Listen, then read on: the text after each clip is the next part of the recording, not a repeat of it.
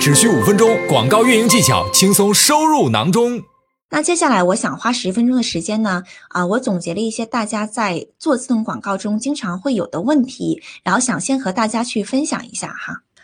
首先呢，很多卖家都说，啊，这个商品推广到底是怎么收费呢？那你是不是竞价？比如我竞价一块钱，那如果我广告点击，我就一定是一块钱收费呢？其实不是这样子的哈。首先呢，我们商品推广是一个 CPC 的收费方式，也就是说，只有当消费者他看到你这广告的时候呢，是不花钱的哈。只有说你他看到你这个东西，并且他感兴趣，感兴趣之后呢，他去点击你这个广告，发生点击，并且来到了你的商品详情页面上，这样子广告才是花钱的，对吧？那到底设置每多少的每日预算呢？这个其实你根据你自己的实际情况来定。那我会建议大家呢，至少给到，尤其是在最初期的时候，给到二十美金左右的这样一个出价，对于你的自动广告。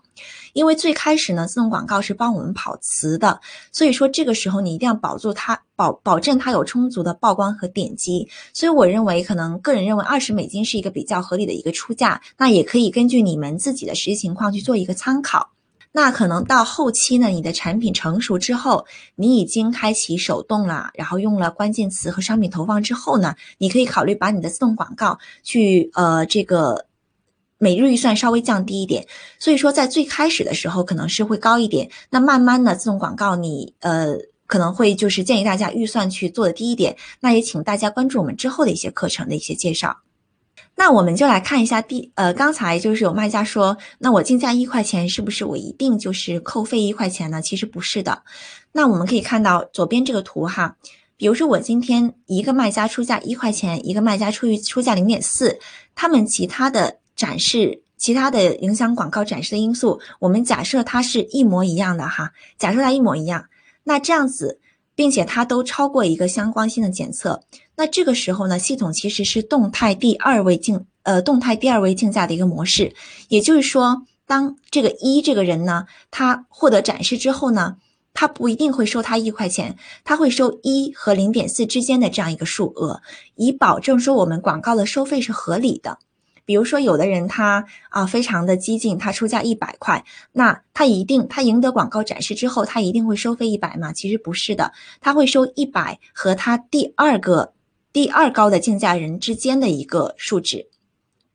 那同时呢，我们广告也是有报告的，这样子呢可以帮助我们在日后去衡量我们广告的投入产出比，去进行一个初步的优化哈。那还有卖家会问说，呃，我们广告一定要开启四种匹配方式吗？我看到这个后期，我看到这个后台是有四种匹配方式的。那我如果只开一种，或只开两种，会怎么样呢？那我会建议大家呢，还是在广告初期的时候是全部开启四种投放方式的。让新品得到一个非常充足的曝光，否则说呢，呃，你可能会错失一些潜在的销售机会。就是我们在最开始的时候一定要广撒网，这样子我们才知道什么东西对我们好，什么东西对我们不好，以帮助我们去进行一个后期的优化。好，那最后一个比较常见的问题就是广告要不要关关停停？那这边就和大家建议说，千万不要去关关停停这个广告，这是非常非常不好的做法。那比如有的人说，嗯，我广告白天跑，然后晚上我把它关掉，因为晚上没有人没有人买，然后呢，我第二天再开启，就千万千万不要这样做。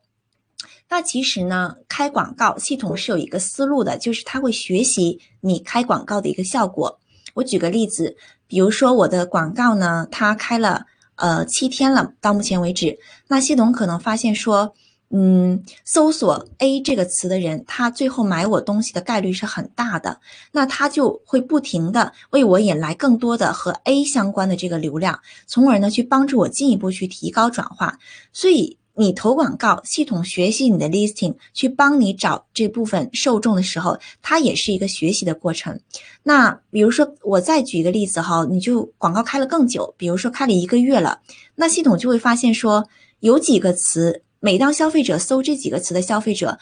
对你的产品总是很感兴趣的，那他也会分更多的流量给你这一部分，就是说搜索这些词的人更多去展示你的广告。所以说系统是慢慢学习你这个东西的。但是如果你一旦说把这个东西关停，那系统你第二天再开启，系统就要重新学习你这个东西的。所以广告是越跑越好的，就你千万不要去关关停停。感谢大家的聆听，期待下期见面。